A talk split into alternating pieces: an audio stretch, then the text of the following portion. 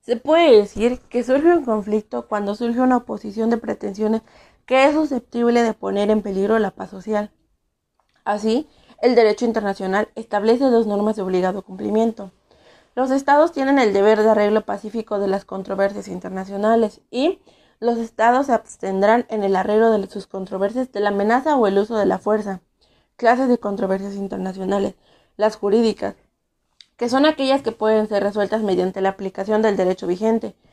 De este tipo serían aquellas que versen sobre la interpretación de un tratado, cualquier cuestión de derecho internacional, hechos que constituyan la violación de un derecho internacional y reparaciones por el quebrantamiento de una obligación internacional. Y las políticas, que son aquellas cuya solución requiere una modificación del derecho en vigor. Si las partes no cumplieran obligaciones en vigor y tratasen de modificar el derecho, se trata de una controversia política, ya que un tribunal no puede legislar sin aplicar el derecho vigentemente. Procedimientos del arreglo pacífico de las controversias. Pueden ser procedimientos de autosolución, cuando se confía el arreglo exclusivamente a las partes en controversia y los procedimientos de heterosolución, que suponen la intervención de un tercero. Procedimientos no jurisdiccionales de arreglo. Tanto las partes como el tercero no establecen una solución basada exclusivamente en el derecho, sino en el conjunto de circunstancias jurídicas y de hecho presentes en la controversia. Los procedimientos no jurisdiccionales son los siguientes. La negociación, los buenos oficios, la mediación, la investigación y la conciliación. La negociación es un procedimiento no jurisdiccional de autosolución, en el que el arreglo pacífico se confía exclusivamente en las partes sin intervención de terceros. Para que la negociación se desarrolle de buen modo es necesario que se cumplan unos principios. Ninguna parte puede utilizar la amenaza ni la coerción sobre la otra parte, ni puede imponer sus propuestas para que la otra parte las acepte. Las partes deben abstenerse de realizar cualquier acción unilateral que agrave la controversia o le haga obtener ventaja. Los buenos oficios y la mediación. Este tipo de procedimiento se caracteriza por la intervención de uno o varios estados, con la finalidad de facilitar el diálogo entre las partes y encontrar fórmulas de entendimiento que sean aceptables para una y para otra. En el caso de los buenos oficios, el tercer estado trata de establecer o restablecer el contacto entre las partes y transmitir las propuestas de una a la otra sin tomar parte en las negociaciones. La función del tercer estado en la mediación va mucho más lejos, pues se haya facultado para proponer a las partes una base de acuerdo sin carácter obligatorio para estas, es decir, Teniendo en cuenta las posiciones de las partes, presenta una propuesta para que el arreglo de las controversias sobre la que aquellas tendrán que pronunciarse y a partir de dicha propuesta trata de lograr el acuerdo entre estas. La investigación.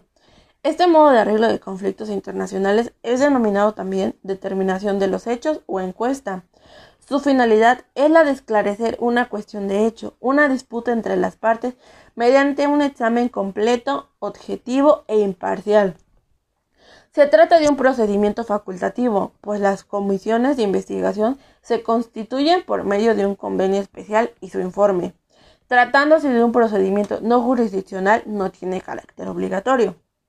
La conciliación es un procedimiento relativamente reciente, pues en la solución de conflictos internacionales aparece en la práctica internacional a partir de 1919, especialmente después de que la Asamblea de las Sociedades de Naciones adoptara una resolución recomendando a los estados concluir tratados constituyendo comisiones de conciliación. El arbitraje, que tiene por objeto la solución de disputas que pueden surgir entre los estados por jueces de su propia elección y sobre la base del respeto al derecho. Características esenciales del arbitraje. El arreglo se hará sobre la base del derecho respecto al derecho por jueces elegidos por las partes. El tercero imparcial al que las partes acudan para solucionar su controversia es el órgano arbitral. El cuarto elemento es el procedimiento, es el consentimiento de los estados. Un estado no está obligado a someterse a sus controversias a arbitrajes sin su consentimiento. Ellas utilizarán el arbitraje por acuerdo voluntario entre ambas. Arreglo judicial. Arreglo judicial. Los miembros de tribunales y los, tribunales internacionales de justicia están compuestos por 15 miembros, elegidos de una lista alfabética que el secretario general de la ONU ha elaborado con los candidatos propuestos por los distintos grupos nacionales del Tribunal Permanente del Arbitraje. Se tiene que cumplir con todos los jueces sean de diferentes nacionales.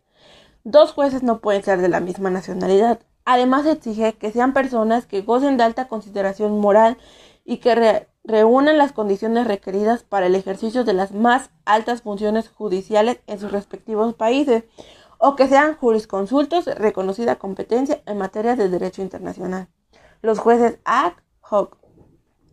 Cuando en un asunto ante el tribunal una de las partes contara con un magistrado de su nacionalidad ante los miembros permanentes del tribunal, la otra parte tendrá derecho a asignar a una persona de su elección para que tome asiento de calidad de magistrado facultad que se extiende al supuesto de que ninguna de las partes cuente con un juez de su nacionalidad. Las salas. La Secretaría está compuesta por un secretario, un secretario adjunto y otros funcionarios. Los miembros del, del, tribunal eligen al secretario entre los candidatos que ellos mismos proponen, durando su mandato un periodo de siete años, lo que se aplica también al secretario adjunto. Los restantes funcionarios son nombrados por el tribunal a propuestas del secretario.